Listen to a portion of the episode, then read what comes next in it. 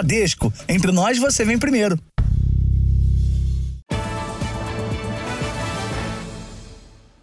Boa noite. Boa noite. O conflito que chegou ao sexto dia entre Israel e o grupo terrorista Hamas já deixou mais de 2.800 pessoas mortas. Hoje, o secretário de Estado americano chegou a Israel e declarou apoio ao país.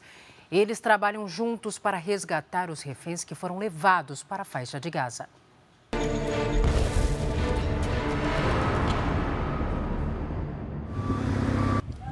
A cada soldado que se junta ao exército israelense na fronteira com a faixa de Gaza, um ataque terrestre no território palestino parece mais próximo. Milhares de reservistas se juntaram ao serviço militar nos últimos dias. Enquanto isso, Israel continua o cerco à faixa de Gaza com ataques aéreos.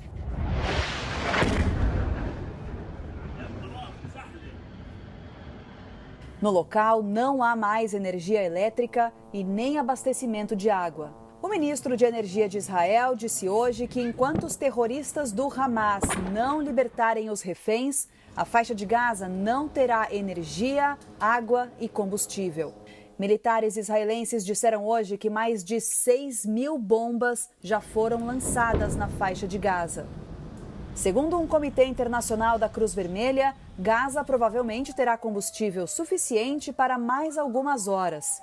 E hospitais terão que ligar geradores para funcionar.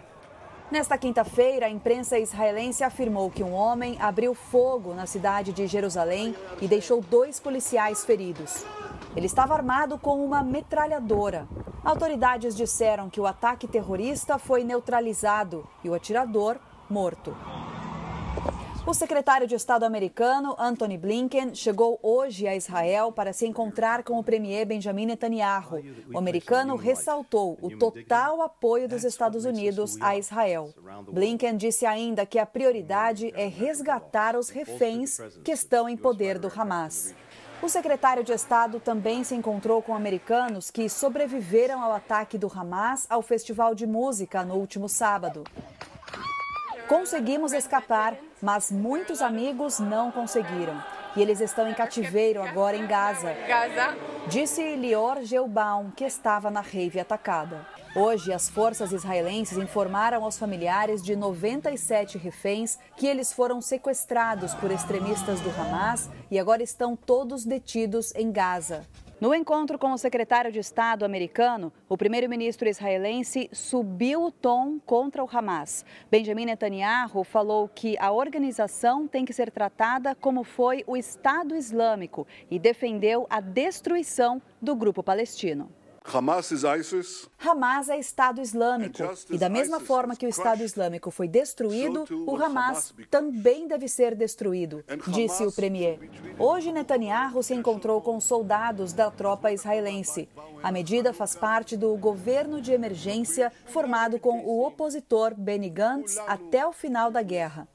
Em pronunciamento, o comandante do exército israelense também disse que Gaza não será a mesma depois que os líderes do Hamas forem derrotados. Denise Odorice, de Tel Aviv, em Israel, para o Jornal da Record. Você vai ver também. Primeiro-ministro de Israel confirma que bebês foram mortos pelo Hamas. Especialistas dizem que o único objetivo dos terroristas do Hamas é destruir Israel. Roberto Cabrini entra no maior hospital que recebe as vítimas da guerra. Elas são contadas às dezenas. São árabes e judeus, adultos e crianças. E a chegada de mais 214 brasileiros resgatados de Israel. E ainda, o Amazonas tem o pior outubro de queimadas dos últimos 25 anos.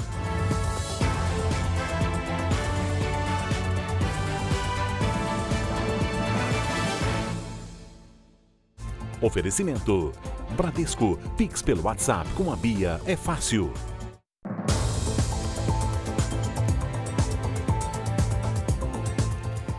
Os ataques a Israel, provocados por terroristas do Hamas, já deixam vítimas há muitos anos na região.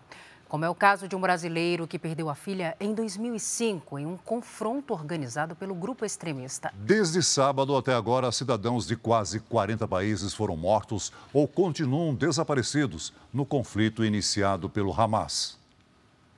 Natan nasceu em São Paulo e mora em uma comunidade de brasileiros no sul de Israel há 40 anos. Os confrontos que começaram no sábado fizeram a família dele relembrar outra tragédia com o envolvimento de extremistas do Hamas. Em 2005, a filha de Natan foi vítima do grupo terrorista. Na época, ela tinha 22 anos e morreu em um ataque a partir da faixa de Gaza. Eram três uh, membros da Hamas do lado da, da fronteira e a casa da minha filha, em relação à fronteira, era 400 metros. Então, eles usaram o que se chama um morteiro, que foi exatamente o que caiu na cabeça dela. A morte da filha do Natan é um exemplo de que há muito tempo o Hamas não poupa nem mesmo civis durante os ataques, o que é considerado crime de guerra pela ONU desde 1977. Para o Instituto Brasil-Israel, o grupo extremista é violento até com os palestinos que vivem na faixa de Gaza. O governo do Hamas não é um governo, é, vamos dizer assim, pacífico, é um governo autoritário. Ele é uh, fundamentalista islâmico. Então é um governo ditatorial, é um governo opressor também para o próprio povo palestino. Então, uh, para a população que vive na faixa de Gaza, não há, não há saída.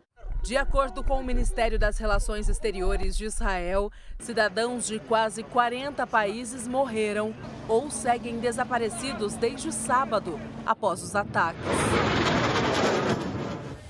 A comunidade em que o Natan mora é um kibbutz que fica a 7 quilômetros de distância da faixa de Gaza. O lugar onde eu moro é a, é a, é a linha, é a linha de frente para possíveis ataques todas as, as cidadezinhas e, a, e as vilas que estavam mais para o sul foram evacuadas.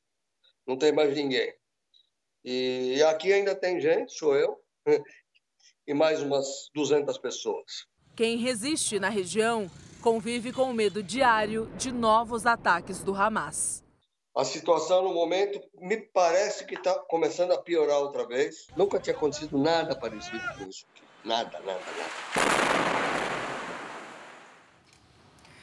Um grupo terrorista que fabrica as próprias armas e que tem como único objetivo destruir Israel. Assim, o Hamas é definido por especialistas em Oriente Médio, ouvidos pelo Jornal da Record. O Hamas é o maior grupo de militantes islâmicos palestinos. O grupo surgiu no final da década de 80 contra a ocupação israelense na Cisjordânia e na faixa de Gaza. Desde 2007, o Hamas controla a faixa de Gaza depois de vencer as eleições legislativas e expulsar e matar lideranças do Fatah, uma organização mais moderada. Além de atuar politicamente, o Hamas tem um braço armado que realiza ações terroristas contra Israel, como a que teve início no sábado passado. Hamas, em árabe, é a sigla de Movimento de Resistência Islâmica.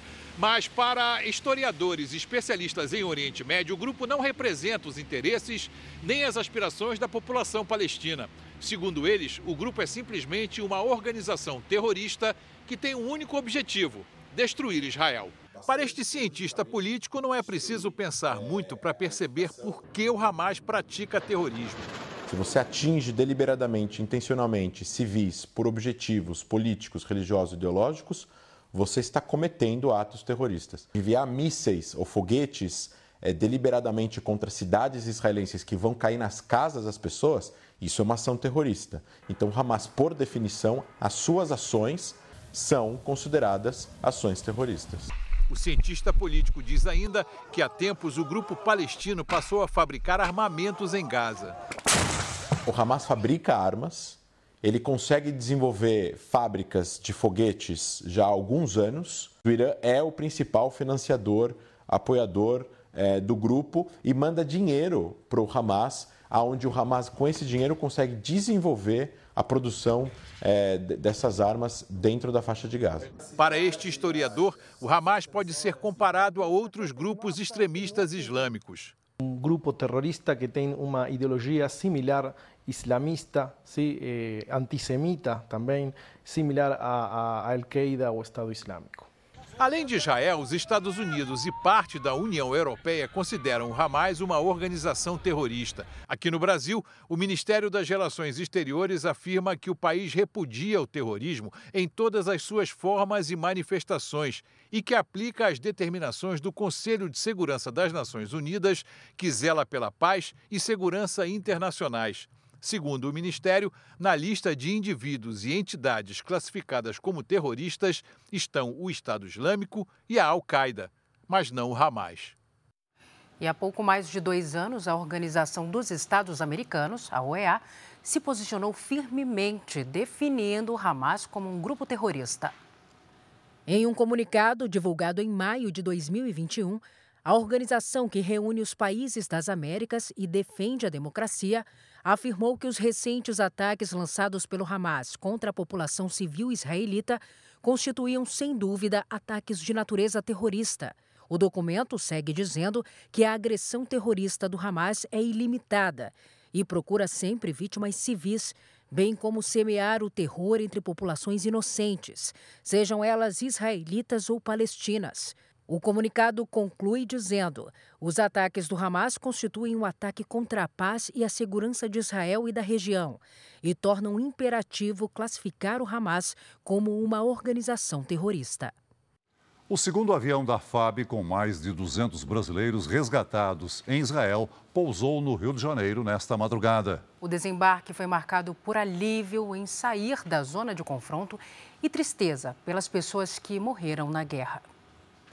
Horas antes do pouso, parentes e amigos já aguardavam os brasileiros no aeroporto. No desembarque, abraços, emoção e alívio.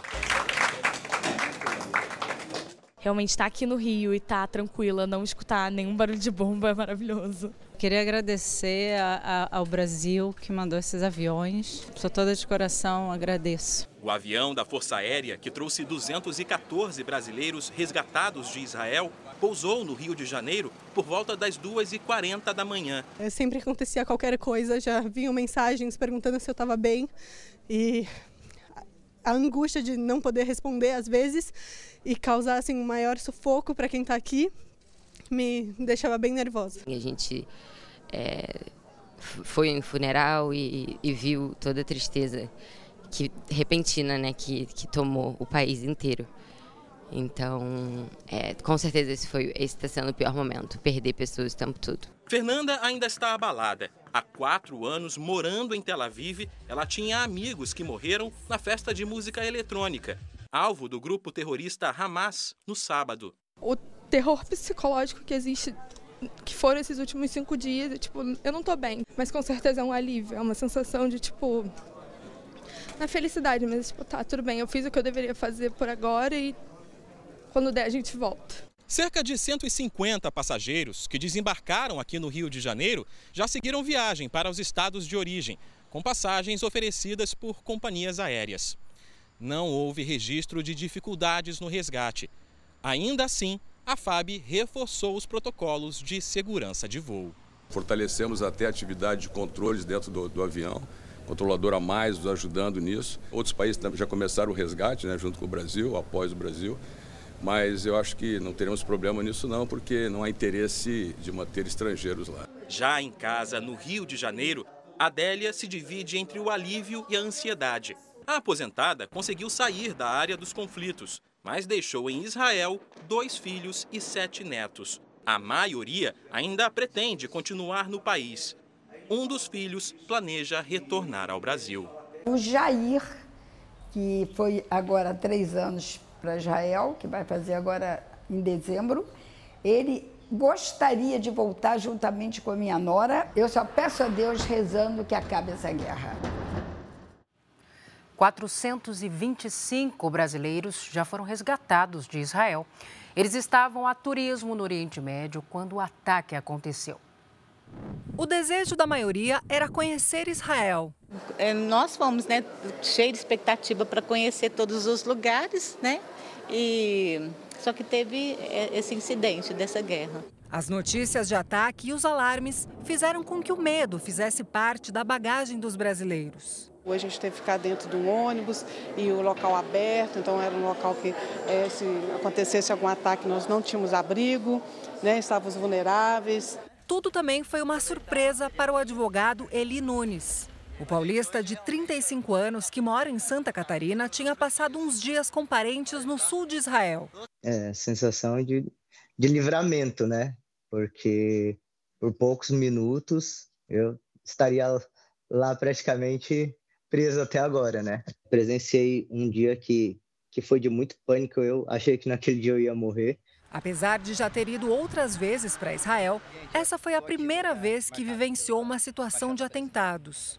O advogado passou a registrar tudo o que acontecia na capital israelense. Eu me duas horas e meia só essa noite. A gente já acordou aqui para tomar um cafezinho rápido e ir para o ponto de encontro que a embaixada marcou. Aproveitando para mostrar a segurança aqui na entrada do aeroporto, já tô observando os movimentos. Aí, gente, minha vez. Gente, não faço ideia do que aconteceu, mas todo mundo saiu correndo, os funcionários correram, mandaram a, mandaram a gente vir aqui para um lugar seguro, graças a Deus. Não era nada, não faço ideia ainda do que seja. Gente, olha aqui o avião da FAB, gente. Estamos dentro. Achei que bacana o atendimento da FAB é, dentro do avião já, monitorando algumas pessoas que estavam mais vulneráveis, tirando pressão. Aí, Rio de Janeiro, chegamos.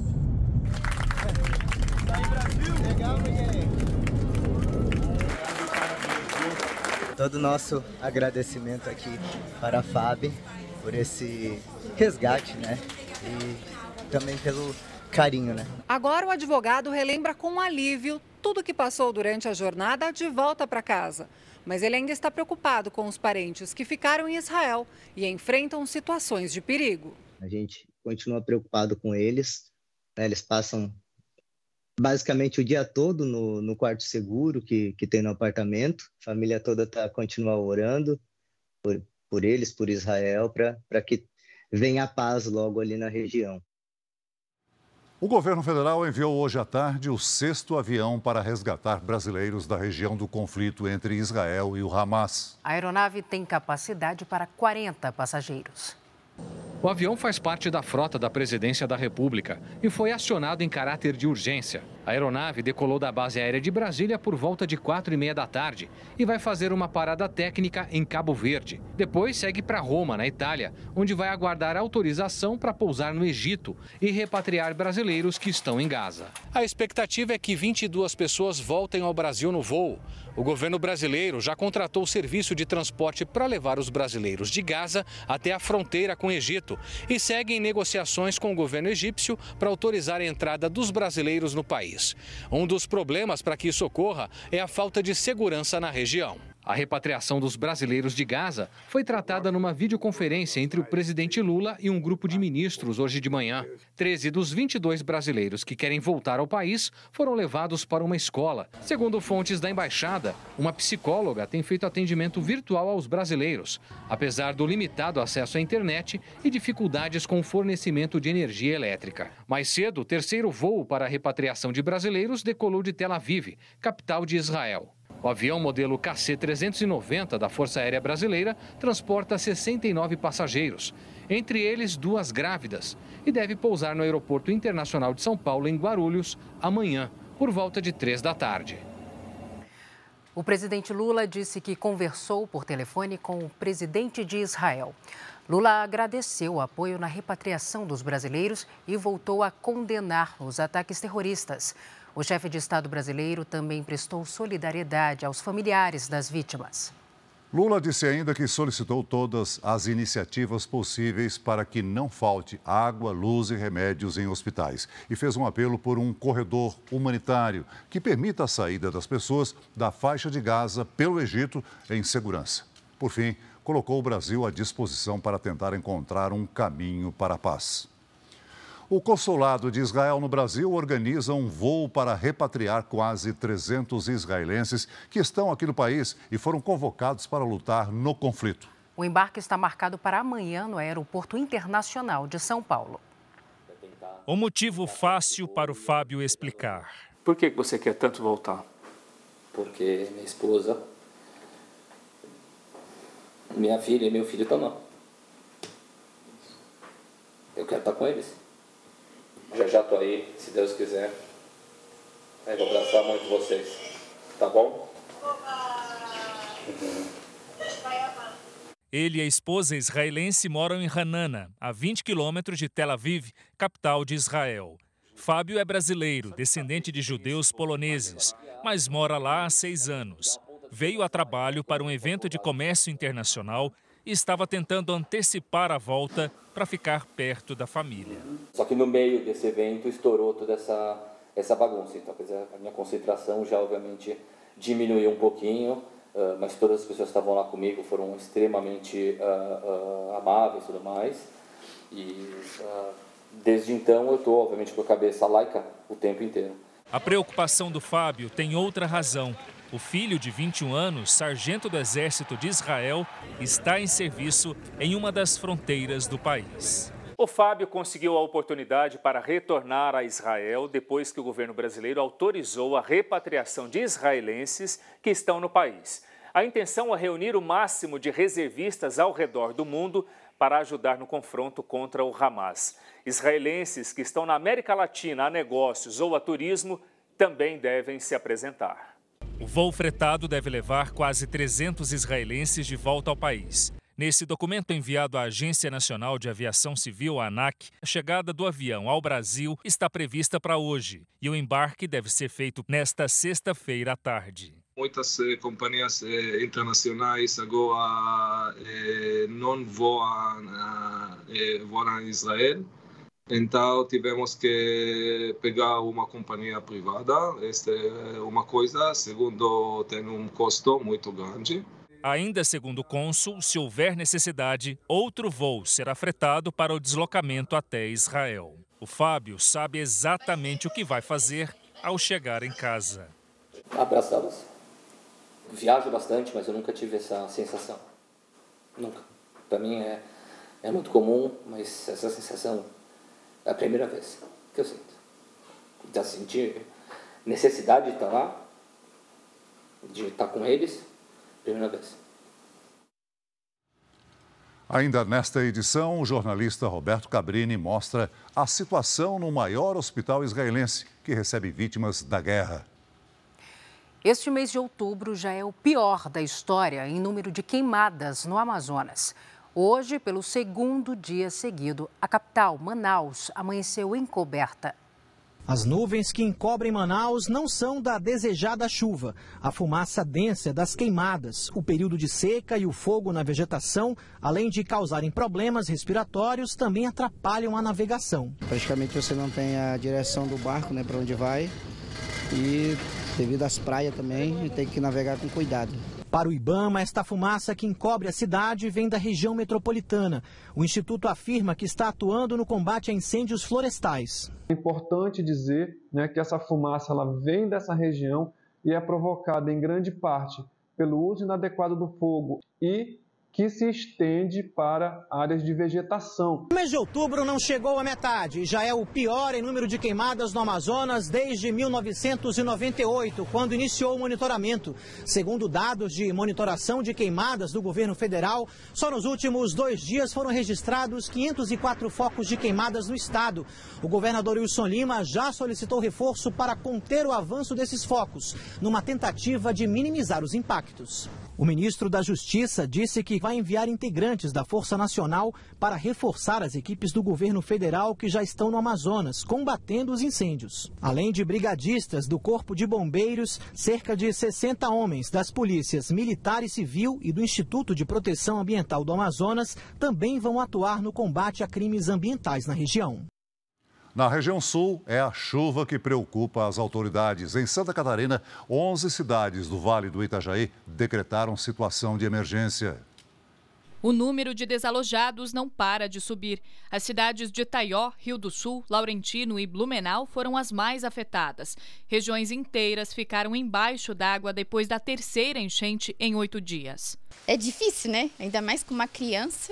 É bem difícil, assim, porque a gente já pegou a primeira Aí teve a segunda, agora tá o terreno enchendo ali de novo. Já são mais de 12 mil desalojados. O nível do rio que corta o Vale do Itajaí passou dos 11 metros em algumas cidades da região. No Paraná, várias cidades sofrem com as fortes chuvas. Em Araucária, a água invadiu casas e deixou estragos.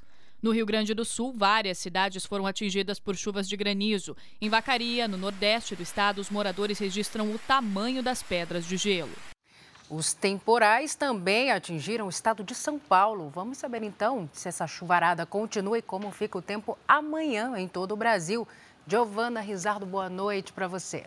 Oi, Salsi, boa noite para você, para o Celso e também a você que nos acompanha. A combinação da frente fria com a circulação de ventos formou nuvens de temporais. Por isso, amanhã as instabilidades continuam. No Rio Grande do Sul, uma massa de ar frio deixa o tempo firme e com chance de geada. Alerta de temporais no litoral e parte do interior de São Paulo. Também no centro-sul de Minas Gerais, Rio de Janeiro e no sul de Goiás. Os ventos podem chegar a 70 quilômetros por hora e há risco de alagamentos. No Rio, sexta-feira com máxima de 26 graus e tempestades a qualquer hora do dia. Em Belo Horizonte, a chuva vem à tarde e faz 31 graus. Em São Paulo, dia chuvoso com frio, máxima de 19 graus. Na região sul, o tempo ainda fica instável no noroeste e também no litoral de Santa Catarina. Mesma condição para o leste do Paraná. Previsão de chuva forte no centro-oeste e no norte do país. Chuva fraca e passageira no nordeste. Tempo firme nas áreas claras do mapa. Das capitais, Manaus pode ter a tarde mais quente, com 38 graus. Em Boa Vista e Teresina, faz 37. Em Cuiabá, 35. Já em Curitiba, dia de frio, faz só, olha só, 14 graus. Hora do tempo delivery. O Giovana, o Natan quer saber se vai chover em Trindade, Goiás. Vamos, vamos falar então com ele. Natan, boa noite para você. Pode chover forte na sua cidade até domingo. Amanhã, tarde de 34 graus. Sábado e domingo, 35 graus. Agora é a vez do Alexandro, de Salvador, Bahia. Oi, Alexandro. Os próximos dias vão ser de tempo abafado e chuva leve. A máxima na capital baiana pode chegar a 30 graus. Tempo Delivery é só aqui no Jornal da Record. Pelas redes sociais, você faz o seu pedido com a hashtag você no JR. Salce e Celso. Até amanhã. Até amanhã, Giovana. Obrigada. Até lá, Giovana. Veja ainda hoje os reflexos do conflito. O aumento do petróleo deve atingir custo de vida no Brasil. Os feridos da guerra estão sendo tratados nesse bunker, no subterrâneo do hospital.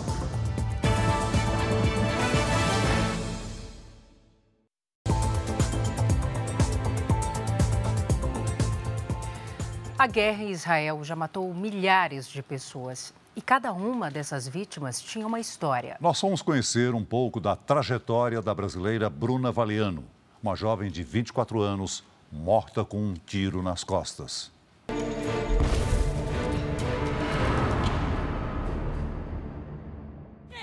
Duas adolescentes que se divertem, cantam, viviam juntas. Agora só o abraço traz conforto. Sharon encontra amparo na irmã de Bruna, que era a melhor amiga dela. A gente fez tudo junto, tudo, a gente fazia tudo juntos. Tudo, tudo, tudo. Eu vivia na casa dela, ela vivia na minha casa. A última conversa entre as duas está registrada no telefone. Amiga, cadê você? Eu vou morrer. Amiga, para, fica calma. Onde você tá? O que está acontecendo? Amiga, que foi? Amiga, a gente tá no meio dos tiros. Bruna estava na festa rave invadida por extremistas do Hamas no sul de Israel e contou onde estava depois do ataque. A gente está numa caravana com muitas pessoas no meio do mato. Meu Deus! E tem muitos tiros em volta. Mas onde no sul? A festa era muito perto da faixa de Gaza.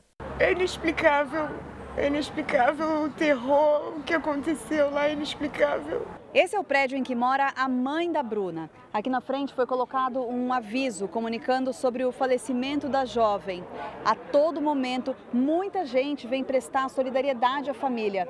O sentimento de todos aqui é de choque e tristeza. É, não é só tristeza. Minha irmã, ninguém vai mais poder trazer de volta para mim.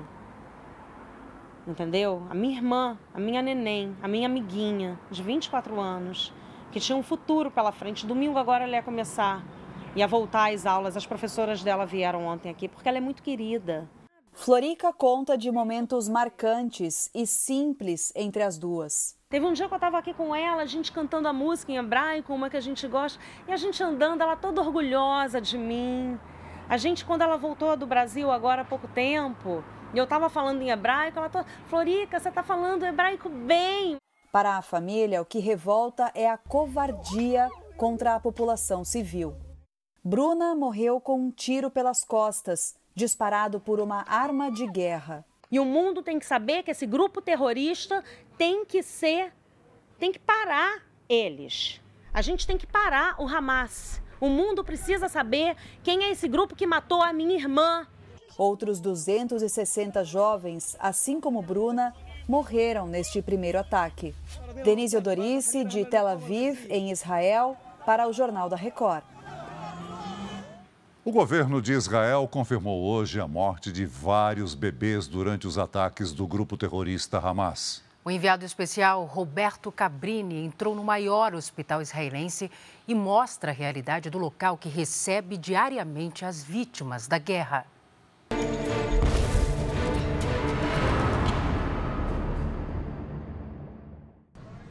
Tel Aviv, Hospital Shiba, uma jornada ao subterrâneo Trata-se de um dos lugares mais protegidos do país. Depois de muita negociação e conversas com autoridades israelenses, finalmente tivemos acesso ao maior hospital de Israel. Aqui no principal hospital de Tel Aviv, os feridos da guerra estão sendo tratados nesse bunker, no subterrâneo do hospital. How are you? Thanks for receiving me. Pergunto ao porta-voz do hospital, Steve Valls, qual é a situação atual? Mudamos algumas unidades de atendimento para o subsolo, porque aqui é proteção. Aqui, nesse momento, funciona a unidade neonatal, onde antes fazíamos atendimento intensivo para casos de Covid. Aqui, crianças e adultos em estado grave lutam pela vida. Como a guerra afetou a rotina? O hospital está sempre pronto para uma situação como essa. Infelizmente, mísseis atingem Israel quase todos os anos. Este é o maior hospital, não só do país, mas de todo o Oriente Médio. Estamos sempre preparados para uma situação de emergência. Continuamos atendendo regularmente. A rotina diária do hospital segue, apesar da guerra lá fora. Ele conta o que presencia aqui dentro. Os cidadãos e soldados sofrem todos os tipos de ferimentos, desde leves até aqueles com risco de vida.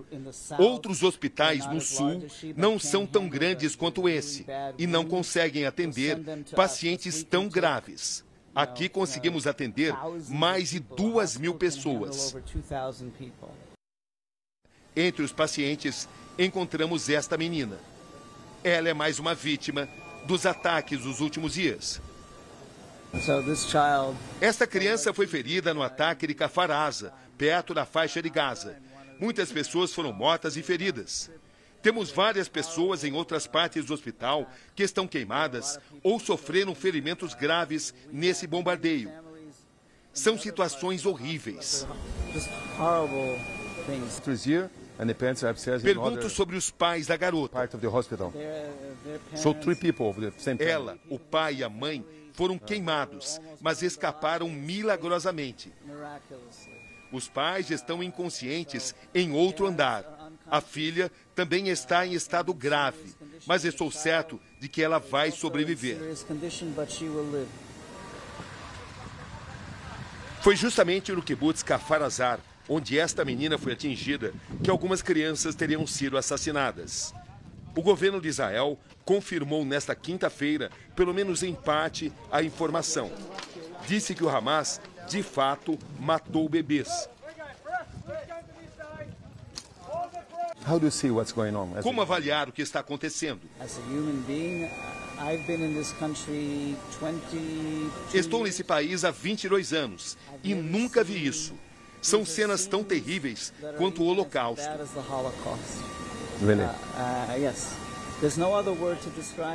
As pessoas dizem que é o novo 11 de setembro. Não é. Estamos apenas começando algo que será ainda maior.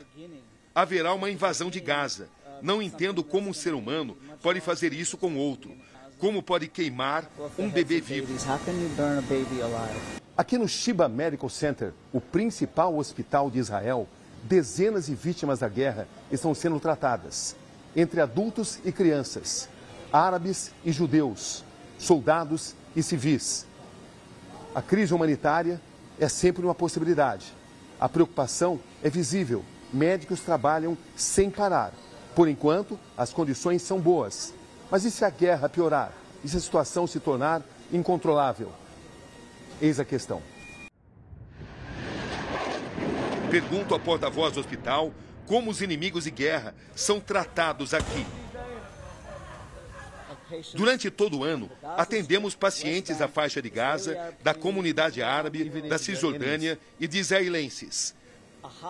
Um hospital é onde você deixa suas crenças políticas do lado de fora e cuida dos pacientes do lado de dentro. Nesse momento, há pacientes palestinos de Gaza? Da guerra, não, porque as fronteiras estão fechadas. No momento, apenas 80 palestinos vindos antes do início da guerra. Agora, eles não podem vir para Israel. E se pudessem vir, nós os trataríamos. Quais as condições do hospital se a situação da guerra piorar? Estamos prontos para operar em capacidade máxima. Fomos treinados para isso. Todos estão trabalhando com o mesmo propósito: salvar vidas. E o número de vítimas aumenta a cada dia. Já são mais de 2.800 mortes, 1.300 israelenses e 1.500 palestinos. A tensão na região pode aumentar nesta sexta-feira.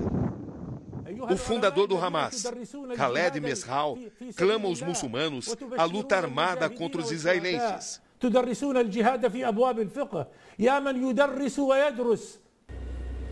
E especialistas dizem que está cada vez mais próxima a possibilidade de uma ofensiva terrestre na faixa de Gaza.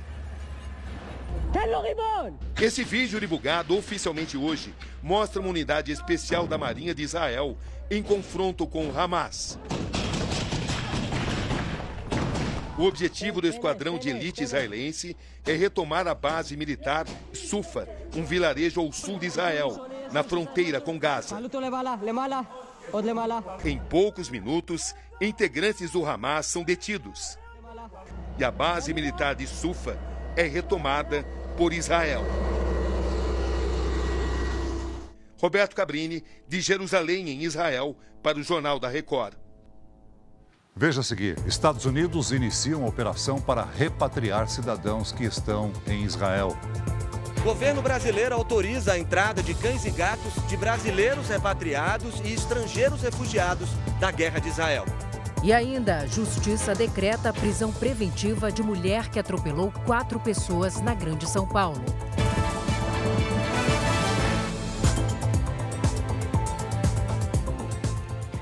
Uma discussão por causa de uma vaga de estacionamento terminou com quatro pessoas atropeladas em frente a um salão de beleza na Grande São Paulo.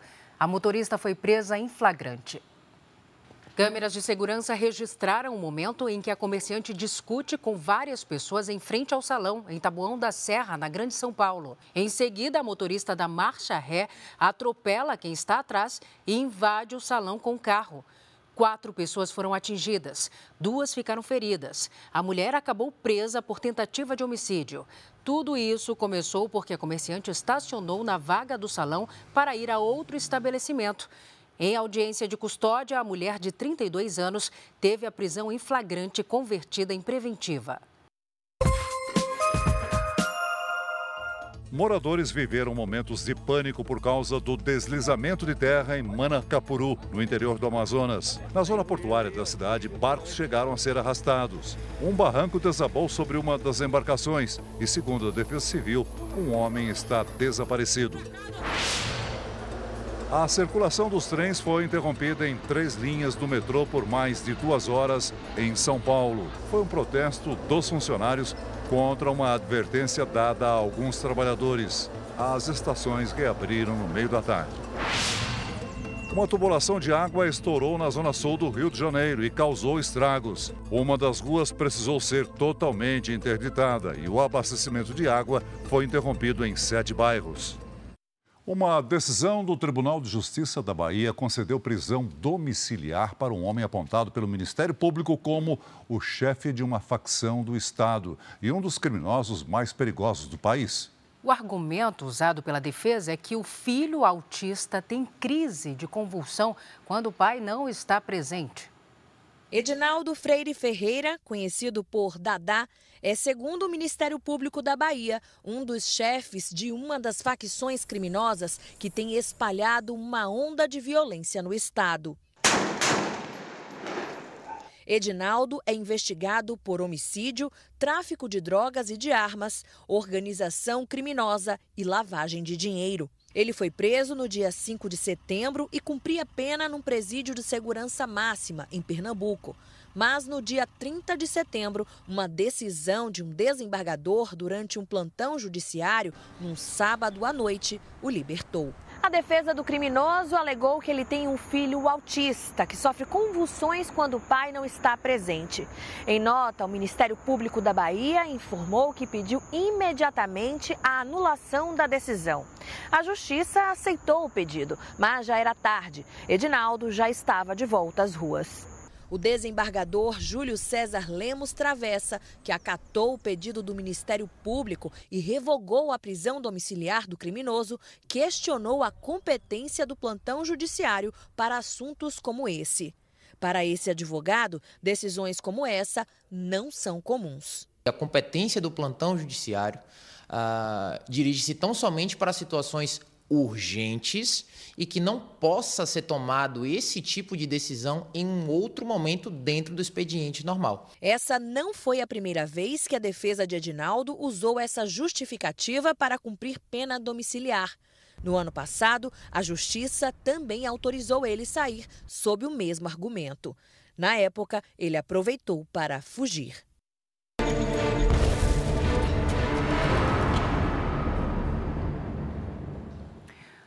Mundo ainda tenta se recuperar dos impactos da guerra na Ucrânia e já tem que se preparar para as consequências do conflito no Oriente Médio. É, aqui no Brasil, os economistas afirmam que o aumento no preço de produtos como o petróleo pode atingir diretamente o custo de vida dos brasileiros. De janeiro a setembro, as exportações brasileiras para Israel somaram quase 2 bilhões e 900 milhões de reais. Mais da metade desse comércio foi de produtos do agronegócio, principalmente carne, soja e milho. E por enquanto, o setor não vê risco imediato de queda nas encomendas. Israel é um país com solidez financeira, precisa dos produtos do Brasil, não tem grandes alternativas de substitutos. Eu vejo que o impacto seria mais nas importações realmente, se a gente tiver a indisponibilidade. Essa é a grande preocupação, o que vem uh, desses países ao Brasil. Na relação comercial com Israel, o Brasil compra mais do que vende. Em valores, nesse ano, quase o dobro. O que mais importamos são fertilizantes e defensivos agrícolas. A preocupação do agronegócio é que a guerra leve a aumentos de preços e a atrasos nas remessas desses produtos aqui para o país. Agora é momento realmente de avaliar qual é o impacto, qual é a evolução que o conflito vai ter e aí os importadores desses produtos para o Brasil podem ter que tomar a decisão aí de comprar de outras origens para garantir realmente esse produto. É claro que se os produtos de Israel se, se tornarem indisponíveis ao nosso mercado, a gente pode ter impacto sim em termos de preço. Na economia em geral, especialistas dizem que ainda é cedo para avaliar os impactos da guerra. Como o Oriente Médio é a principal região produtora de petróleo do mundo, a atenção agora é para a cotação internacional do produto.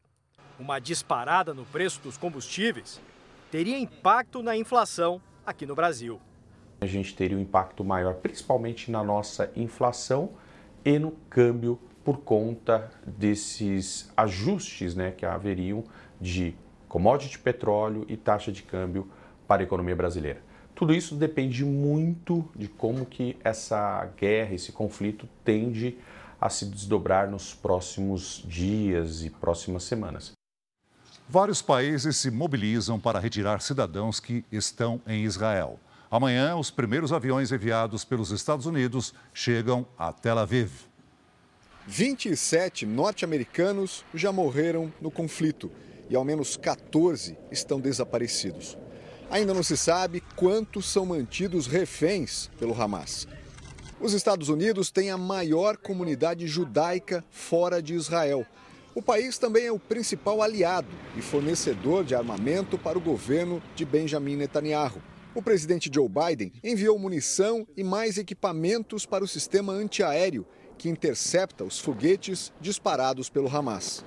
A Casa Branca também vai mandar aviões para trazer cidadãos americanos que querem deixar Israel. Os primeiros voos devem chegar amanhã.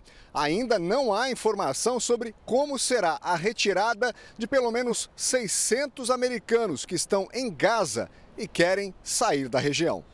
Na Europa, a Espanha anunciou que 400 pessoas foram retiradas de Tel Aviv. O Reino Unido também enviou nesta quinta-feira o primeiro avião para levar britânicos de volta ao país. O presidente da França, Emmanuel Macron, pediu que Israel dê uma resposta forte e justa aos ataques do Hamas. Em Paris, uma manifestação a favor dos palestinos terminou em confronto com a polícia. A União Europeia reiterou apoio a Israel mas fez um apelo para que os palestinos tenham acesso a medicamentos, água e alimentos, de acordo com o direito humanitário internacional. A plataforma X, antigo Twitter, anunciou que foram eliminadas centenas de contas usadas por integrantes do Hamas.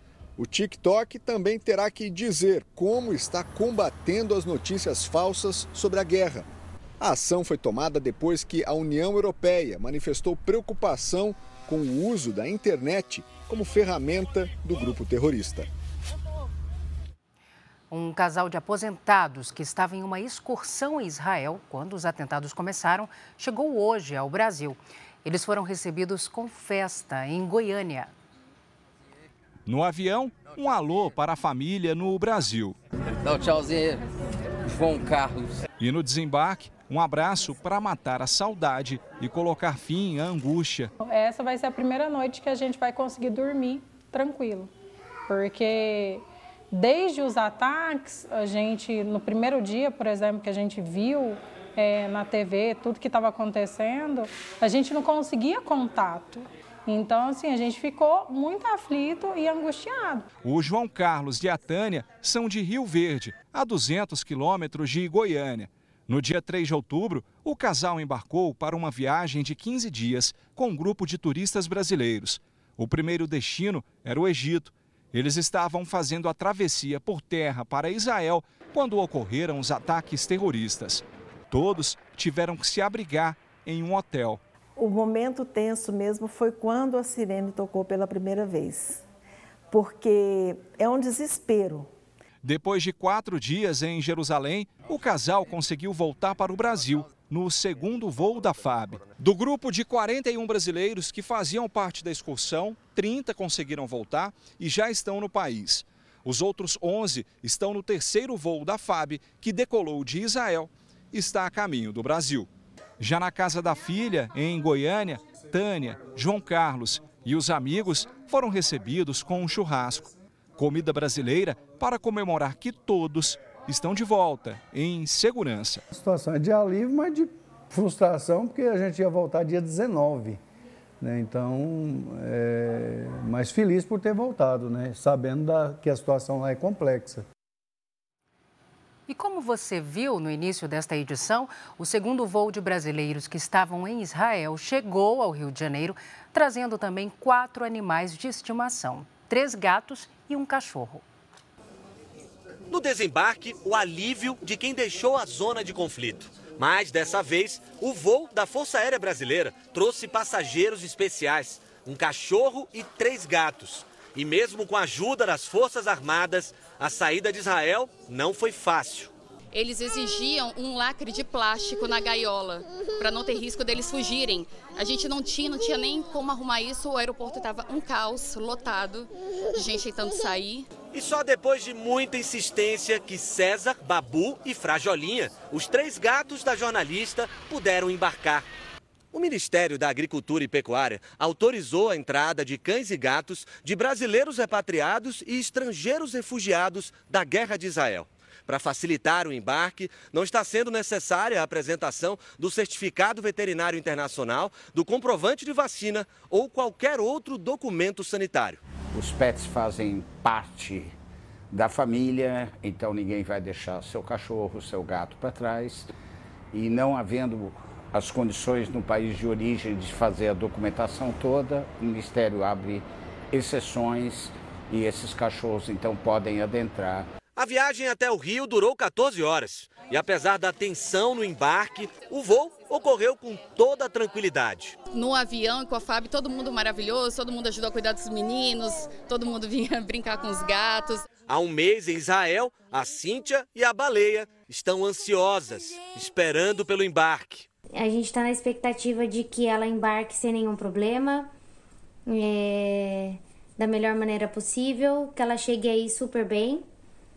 Ela é um membro da nossa família. Espero dar ótimas notícias para vocês. Novas imagens divulgadas nesta quinta-feira mostram o local da festa que foi invadida por terroristas do Hamas no início do conflito. Há muito lixo e pertences espalhados pelo local. Onde era o estacionamento, muitos carros queimados e outros com marcas de tiros. 260 pessoas morreram no local, que fica bem próximo da faixa de Gaza. E dezenas de pessoas que participavam da festa se tornaram reféns do Hamas. Essa edição termina aqui. Novas informações sobre o conflito no Oriente Médio à meia-noite e meia no Jornal da Record. Fique agora com a série Reis e logo após Quando Chama o Coração, tem eliminação na Fazenda. Não perca! Record 70 anos tem a sua cara. Boa noite. Boa noite.